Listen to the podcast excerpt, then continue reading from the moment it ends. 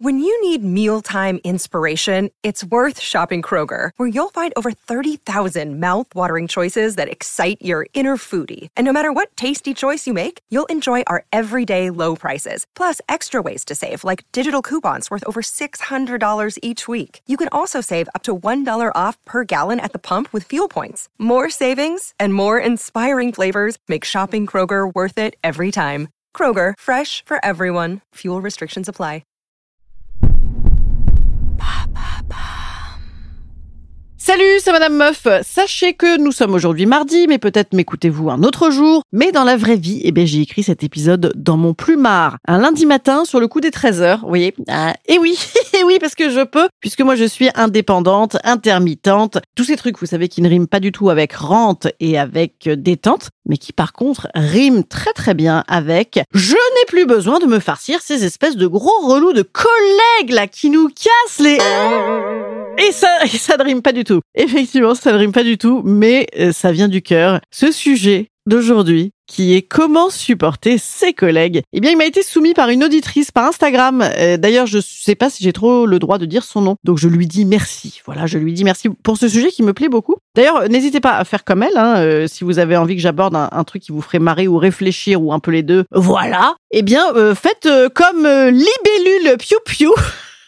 j'ai décidé de lui donner un nom, un surnom un petit peu grotesque, et, parce que j'adore les petits surnoms. Euh, surtout qu'en fait, sur le sujet comment supporter ses collègues, ce serait peut-être un peu gênant de dire Marine du 93 qui travaille chez euh, Kiloutou avec des trous du cul. Voilà, hein, bien évidemment. Parce que Marine, je, je pense que si tu poses cette question, et elle s'appelle pas Marine, elle s'appelle pas Libile le Pio Pio, on ne sait pas voilà, parce que la vérité, c'est que j'ai pas retrouvé le message. On ne sait pas comment elle s'appelle, mais en tout cas, eh bien, si elle me pose cette question, c'est qu'elle ne, ne, les aime peut-être pas tellement, tellement ses collègues. Hum, voilà. Bref, les collègues, ceux avec qui tu travailles pour de vrai, pas seulement les collègues, euh, genre on fait le même métier, parce que ça, ça sonne trop sympa. Limite, on a l'impression qu'on boit un petit pastis au bar du coin. Non, vraiment, les collègues, là, ils sont tous autour de nous, là. Pouh, faut bouffer avec eux le midi, ça c'est l'emplâtre. Moi, j'ai fait 14 ans de sous-fifra. J'ai connu des tartes, des tartes, des tartes de collègues j'en ai appris pas mal de trucs. Après, des trucs qui m'ont tout de même personnellement incité à partir de manière relativement radicale. Mais bon, euh, je vous parlerai certes de mon expérience, mais pas que. Mais également de toutes les idées hein, que j'ai trouvées pour nous aider à réussir à supporter nos collègues. Voilà. Alors que eux font-ils les mêmes efforts pour nous supporter Je me le demande, vu comment qu'on est sympa. Voilà, ça commence très bien. Et c'est parti après le générique.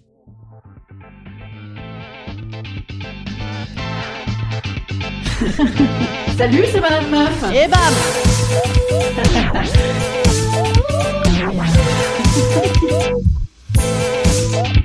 Et bam C'est Madame Meuf. Les collègues, en fait, c'est comme certains mecs, vous avez remarqué, on se retrouve à payer des cours de yoga à 50 balles euh, les 10 minutes, des psys à 90 balles euh, par séance pendant 200 ans. Tout ça pour nous détendre nous et puis nous aider à supporter ces gens alors que c'est eux les méchants, alors que peut-être on aurait été contente que ce mec-là pour qui on a consulté ou que ce collègue-là pour qui on a consulté trois ans, eh bien lui-même consulte. Oui.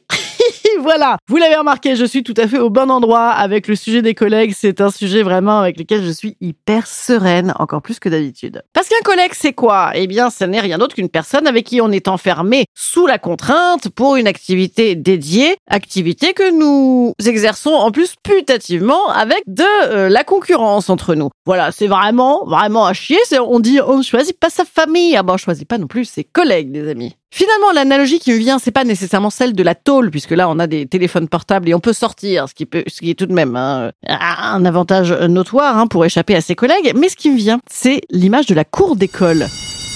Eh bien oui, ça ressemble tout à fait à une cour d'école, vous savez, quand on devait apprendre la démocratie dans la cour, hein, sauf que là on a des rides et des talons et des petits vestons, hein. Oui, on dit petits vestons également quand on a des rides. Dans la cour d'école, les petits enfants, ils doivent apprendre la démocratie parce que soit il y a, y a, des gros tyrans, ils veulent tous décider en même temps, donc ils se tapent dessus, soit il y en a qui se font écraser toute la journée. Bref, vivre ensemble, ça s'apprend. Alors Grantin, quelles sont les causes de la détestation chronique du collègue? non, c'est oui, je sais, c'est hyper hyper objectif comme podcast. Non, mais disons pourquoi, pourquoi effectivement, on galère parfois avec les collègues? Évidemment, on vient d'en parler, la proximité, c'est le sujet numéro un. Le second problème, évidemment, c'est la potentielle, on en a parlé déjà, rivalité. Ah, là, c'est un petit peu encore comme en famille, mais un cran au-dessus, encore en moins sympa. hein, parce que je veux dire, euh, généralement, tes parents, sauf à être vraiment très très dysfonctionnels, ils vont jamais te dire ouvertement, mais bien sûr, nous préférons ton frère. D'ailleurs, nous allons le payer plus cher en argent de poche. Et d'ailleurs, dans trois mois, si tu n'as pas changé ton comportement, eh bien, euh, on te vire. Voilà. Ben non, ils vont pas te dire ça, donc c'est pire encore. Autre gros gros problème dans le monde du travail avec les collègues, c'est les goûts et les couleurs. Je sais pas si vous m'avez déjà entendu dire ça, mais c'est fort probable parce que c'est une de, mes passions dans la vie. Les gens qui disent ah ça va, il y a les goûts et les couleurs, ça se discute pas. Si, ça se discute. C'est bien justement tout le principe de la discussion, c'est que on n'a pas les mêmes goûts et on n'aime pas les mêmes couleurs. Hum, hum, hum. Et donc là, tu vas devoir passer des journées entières. Par exemple, avec euh, une meuf qui considère que le parfum Angel il sent bon, ou avec des gars qui acceptent encore de bouffer des frites surgelées dans des espèces de brasseries dégueulasses avec des cons qui te balancent des plats à la gueule. Ça sent le vécu, ça c'était en vrai un de mes plus gros problèmes de carrière, c'est que euh, très rapidement j'ai refusé. En fait, j'ai refusé d'aller bouffer avec eux euh, dans un Indien euh, dégueulasse avec le, pain en carton, dans une espèce de chaîne de resto là et qui fait des tartes là. Elle brille, elle brille tellement on dirait qu'elles sont en plastique. Voilà. Voilà, et donc je, je refusais d'y aller et on m'avait dit ça fait partie du boulot, tu devrais te forcer, j'ai pas pu. Voilà, j'ai pas pu, mon intestin a refusé. Bon, et puis professionnellement, j'avais aussi d'autres problèmes, mais euh... c'était peut-être dû au fait que je n'aimais pas mon métier. Ah, et aussi parce que mes patrons couchaient avec des meufs et que bah du coup, c'était les meufs avec qui ils couchaient qui avaient souvent les postes de direction. Voilà. enfin bon, n'en parlons plus. Baliverde. Dans les problèmes de relations entre collègues, évidemment que le rôle du manager, il est très important. Même si le manager ne couche pas avec toute son équipe, et normalement, hein, c'est, si je pense, ce qui se passe dans les métiers normaux. Moi, je travaillais dans la politique, c'est, autrement. Mais on, on, connaît aussi toujours le, manager euh, qui te, qui te manage, hein, qui te gère à l'émotion. Oh, c'est énervant, ça. C'est-à-dire qu'on sait bien, en vrai, qu'il a des petits tableaux Excel pour te noter, mais il fait le mec le pote. Ça, voilà. Ça, c'est les pires. C'est les pires, ceux-là. Mais quels que soient les critères que je viens d'évoquer, figurez-vous qu'il y a également des typologies de collègues. Vous l'avez remarqué déjà, hein, je, je, suis pas hyper sereine vis-à-vis de ce sujet. Moi, j'ai toujours été au mauvais endroit avec les collègues. C'est-à-dire que soit j'ai vécu l'ambiance mépris, pot de banane et faux semblant, soit j'ai vécu l'ambiance méga pote, roue libre et on se partage des grands secrets. Voilà, dans tous les cas, du coup, euh, c'était pas du tout adulte, pas du tout réfléchi et uniquement sous le coup de l'émotion. Ça m'a moi euh, poussé à être pote uniquement avec les patrons. C'est toujours une excellente idée euh, et à me mettre complètement en retrait et en échec et à partir. Voilà. J'ai surtout eu une des pires catégories de collègues. Bon alors euh, si on exclut la collègue raciste, antisémite et tout ce que tu veux, j'ai eu la collègue qui pue des aisselles et avec qui tu partages complètement euh, toute la journée un minuscule bureau. C'est atroce. Voilà, sachez-le, c'est c'est horrible. Tu sais pas quoi faire. Tu sais pas parce que quand la personne elle arrive le matin, elle pue déjà. Tu te dis ça doit être une grave maladie hormonale, je peux pas en parler. Voilà. Donc tu n'en parles pas, donc tu vas beaucoup chercher du courrier à l'extérieur. Voilà. Comme je vous l'ai dit, j'ai aussi eu la collègue qui se tape le patron, le patron qui drague tout le monde, la la fille, j'ai eu la fille du patron, bien sûr, hein, ça c'est les joies de travailler en politique. J'ai eu la copine, la, la vieille copine du patron qu'on a foutu là parce qu'elle avait plus de boulot et puis qui bien sûr t'apprend la vie en te méprisant. La, la collègue qui te hait, qui te hait bien sûr parce qu'elle voulait ton poste. Ça c'est-à-dire que t'es même pas encore arrivé, la meuf te déteste hein, bien sûr puisqu'elle elle a pas eu euh, le boulot à l'entretien. Donc moi euh, à mon époque cette nana là, elle me cachait les infos. Alors ça si vous détestez un collègue, sachez que ça marche très bien parce que du coup je me déchirais parce que je n'avais pas les infos. Ah, j'avais aussi la collègue euh, qui était la meuf qui était de à l'accueil et dès que je passais devant elle, elle faisait qui voulait dire certainement que j'étais une énorme conne et que j'étais en retard. C'est vrai, j'étais en retard puisque ça ne m'intéressait pas. J'ai eu aussi bien sûr le collègue mou du genou, ramolo, qui dit toujours la même chose en permanence. Le collègue passionné d'histoire, c'est atroce. Sachez-le, c'est atroce, le collègue passionné d'histoire, est persuadé que les archives euh, de Guy Moquet t'intéressent, alors que pas du tout. La collègue harcelée aussi, mais qui finalement a elle-même disparu et non pas le patron harceleur. Patron harceleur qui d'ailleurs te demande de témoigner contre la collègue harcelée. J'ai aussi eu la, la, collègue dont on sait qu'elle va finir par prendre ta place puisque toi tu es enceinte et donc c'est mal et qu'elle elle est jeune et que du coup c'est moins cher et qu'elle est plus disponible et plus corvéable. J'ai quand même aussi eu la collègue pote, euh, la collègue intelligente, voilà, miraculeusement c'était vraiment chouette. C'était aussi, je pense, parce que je grandissais moi-même que ça faisait un petit moment que j'étais là et que j'avais fait beaucoup de psy. Et maintenant, j'ai l'absence de collègues. J'avoue, c'est pas mal non plus. En tout cas, outre mon vécu personnel, il y a quand même dans le monde du travail euh, ce qu'on appelle des personas. Enfin, ce qu'on appelle, ce que les consultants appellent des personas. Euh, vous savez, les consultants qui étudient les gens comme des rats de laboratoire pour les transformer façon propagande, mais propagande sympa. Voilà. Et donc dans ces personas, eh bien, euh, tu peux retrouver, par exemple, là, euh, Madame je sais tout. Madame je sais tout, bien sûr. Hein. C'est la meuf qui commence ses phrases par euh, c'est ni fait ni à faire. Non mais c'est ni fait ni à faire. C'est insupportable. Comme elle sait tout, évidemment, elle assume ses propos. Ça peut être elle d'ailleurs, la collègue raciste, hein. la collègue en tout cas qui peut faire des sorties complètement réac et s'en foutre complet puisqu'elle sait tout. T'as également le passif agressif, hein, donc, le mec qui communique énormément par mail et qui commence bien sûr par sauf erreur de ma part, alors qu'évidemment il sait qu'il n'a pas fait d'erreur. Euh, le dent longue, hein, l'opportuniste, donc ça euh, c'est la personne, tu la reconnais? Ah déjà avec son petit look là, hein, de, de, de petit de petit macroniste de 28 ans, mais aussi parce que cette personne adopte le mépris bienveillant. Le mépris bienveillant en fait c'est euh, je souris mais pas plus que la Joconde, hein, bien sûr. Je te laisse parler, je t'observe, regarde tu te déchires et moi j'applique la force du silence. Également un truc de consultant. La force du silence, en vrai, truc de consultant, ça marche à mort. Mon mec, il avait fait une formation, il avait des cahiers entiers de force du silence. En gros, ne dis rien, laisse les autres se déchirer et bam, euh, tu vas gagner. Voilà. Ah quand on te met des trucs comme ça dans la tête, on comprend que ça se passe pas très bien avec tes collègues. Ensuite, t'as souvent le mec bavard. Ah, moi, j'étais comme ça. Penses-tu? Non, le mec bavard, c'est euh, blabla la Bretagne, blabla la météo, blabla la Côte d'Azur, c'est nul. Blabla Constance et Mao et Manon, hein, c'est des si jolis prénoms. Blabla la Redoute, blabla le Black Friday, blabla blabla Noël, blabla blabla ta gueule. Voilà. Hein, oh là là. Et non, on ne peut pas. On ne peut pas dire ta gueule. Enfin, on peut, on peut. Moi, par exemple, après des années à, m'être dit ferme ta gueule, ferme ta gueule. Bon bah du coup, j'ai lâché à la fin. Ah, bon, ta gueule. voilà.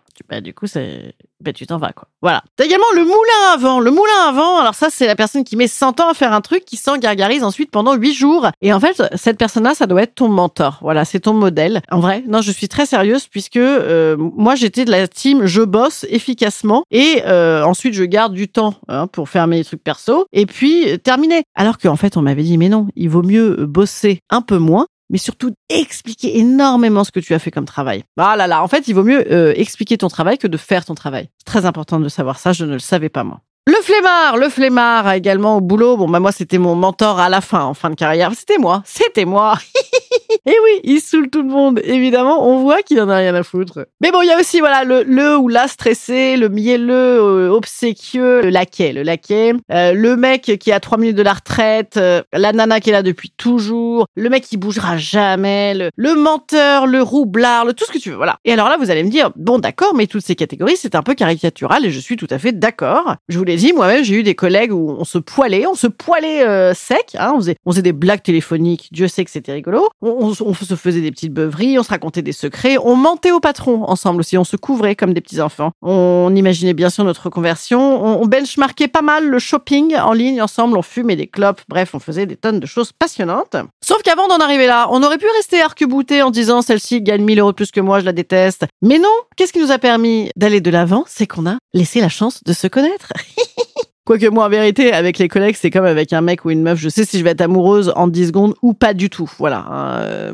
Mais bon, mais bon, sortons de la caricature en effet. Donc, apprenons à connaître nos collègues. C'est vrai. Hein. On a souvent tendance quand même à juger euh, les personnes trop vite, notamment les collègues, hein, puisqu'on les on les range dans des petites boîtes. Donc, faisons cet effort. Voilà, questionnons vraiment la vraie vie de Mao, Constance et Lilou et Loulou. Demandons vraiment si la Bretagne c'est vraiment mieux. Et au pire, et au pire, s'il se confirme que cette personne est une énorme conne ou un énorme con, eh bien, vous aurez peut-être découvert des failles fort utiles. Le chantage, toujours une bonne idée. En fait, depuis tout à l'heure, euh, on a l'impression que c'est soit atroce, soit génial. Bon, c'est vrai. Moi, je, trouve que c'est assez juste. Mais parfois, c'est simplement l'ennui. Parfois, c'est simplement l'habitude. En fait, pourquoi est-ce que on aurait envie de se faire des potes au bureau? Est-ce que c'est nécessaire de se faire des potes au bureau? En fait, est-ce que c'est vraiment des potes ou est-ce qu'il faut juste faire l'effort de bien s'entendre? En fait, il y a une très très bonne raison de se faire pote avec tout le monde. Et il y a aussi une raison assez juste, mais quand même beaucoup moins réaliste. Ah ah ah, qu'est-ce que ça peut bien être? L'évidence, c'est qu'on n'est pas au boulot pour se faire des potes. Hein. Sinon, on n'a qu'à s'inscrire à Zumba, café, café et carnaval, et puis là, on se fera des amis. Mais c'est vrai qu'on passe tellement de temps au bureau qu'on aimerait bien s'y faire un petit peu des camarades. Alors ça, c'est bien sûr la version au pays de Candy, au pays de Choupi, au pays pas du CAC 40, hein, bien sûr. Mais même, on, aimerait bien même trouver l'amour au travail. Il y en a plein qui trouvent l'amour au travail. À minima, faire un petit euh, tchak tchak boum boum, euh, poum poum tchak euh, sur le bureau. Alors là, tout ça, bon, c'est des balivernes. Voilà, hein, tout ça, c'est les raisons pas du tout réalistes que j'évoquais, mais la vraie raison, la vraie raison pour laquelle il faut s'entendre avec tout le monde et faire cet effort-là, c'est qu'il est prouvé que ta capacité à t'entendre avec la terre entière, elle t'aide à monter les échelons dans la boîte. Est-ce que c'est vraiment bien s'entendre ou pas vraiment bien s'entendre? On s'en fout. On le voit d'ailleurs, hein, une phrase comme euh, Allez, venez, on va tous à la cantoche, c'est sympatoche avec Valoche et Patoche. Ça n'inspire de la sympathie à personne. Sauf que on paye aujourd'hui des consultants ultra chers pour donner une ambiance spring break à toutes les boîtes qui se veulent un peu modernes. Hein, on est super copains, on a un baby foot, l'ambiance paraît totalement fake. C'est-à-dire qu'au contraire, même les boîtes, euh, plus t'as un baby foot, tu dis oulala, plus on force les gens à s'aimer et à ne pas porter plainte aussi pour harcèlement euh, moral. Hein. Quand même, plus on leur dit bah alors t'as tout ce qu'il faut pour être heureux, sors-toi les doigts du cul. Plus on oublie d'ailleurs hein, les vrais risques psychosociaux du travail. Bon, mais il n'empêche qu'on veut qu'il y ait cette fausse ambiance, ou vraie ambiance, si elle est vraie tant mieux, mais, mais même fausse, ça nous suffira, de bureaux sympathiques. Moi j'ai fait du théâtre d'impro à une époque, euh, je faisais payer comme ça, euh, je faisais euh, le clown dans des, dans des entreprises hein, pour les détendre, de tout en échange de beaucoup d'argent. Et en fait je me souviens une fois j'avais été pitché par la boss qui m'avait dit écoute voilà moi je suis la patronne, je viens d'arriver, j'ai que des mesures de merde à faire passer, il faut dans cet atelier que j'ai l'air hyper cool, ridiculisez-moi un petit peu, ha ha ha, qu'il m'a et ensuite je pourrais tous les virer. On l'a vu aussi dans le bouquin, par exemple, de Beck BD à l'époque, 99 euh, francs, le monde de la pub qu'on imaginait, ah, si funny, si rigolo, bon, avec des gens évidemment complètement dépressifs et au service du capitalisme le plus euh, vénère. Mais que tu sois effectivement chez euh, DDBBBB Com ou que tu sois au conseil départemental de Meaux, eh bien, euh le truc, c'est que justement, tu dois essayer d'être adaptable à tout, puisqu'on l'a vu, quel que soit l'environnement, on a quand même toujours un peu les mêmes profils qui, qui redébarquent hein, dans le monde du boulot. Donc la question, c'est ton attitude à toi. Voilà, si tu as envie que ça change, c'est à toi de changer, euh, comme en psy. Hein, D'ailleurs, quand toi tu te déplaces, hein, quand tes attentes se déplacent, et eh bien les autres se déplacent évidemment autour de toi. Donc là, bam, attention, vraie bonne résolution d'adulte, euh, presque en bonne intelligence et de manière presque psychologiquement acceptable. Qu'est-ce qu'on peut faire? Et là, c'est en étant stratégique, voilà, on s'en fout, on assume, il faut que ça se passe bien. Eh bien, déjà, il faut commencer par valoriser l'autre et ses idées. Voilà, lui dire, ah, extraordinaire, c'est super quand tu as fait ça, ta, ta, ta. L'écrire, ça prend deux minutes. Bam, ça agit deux mois dans la tronche de l'autre. Il faut aussi se valoriser soi, je le disais tout à l'heure, expliquer bien tout ce que tu as fait et se valoriser soi ayant besoin des autres. Hein, dire oh là là, euh, je t'intègre là-dedans, toi tu pourrais trop faire ça, j'ai trop besoin de toi. Et non pas euh, moi ce que je faisais le mode bulldozer. Allez, c'est torché en 10 minutes, c'est bon, c'est réglé. Non mais c'est bon, j'ai tout fait les gars. Et oui, je n'avais pas pensé que c'était pas une bonne idée.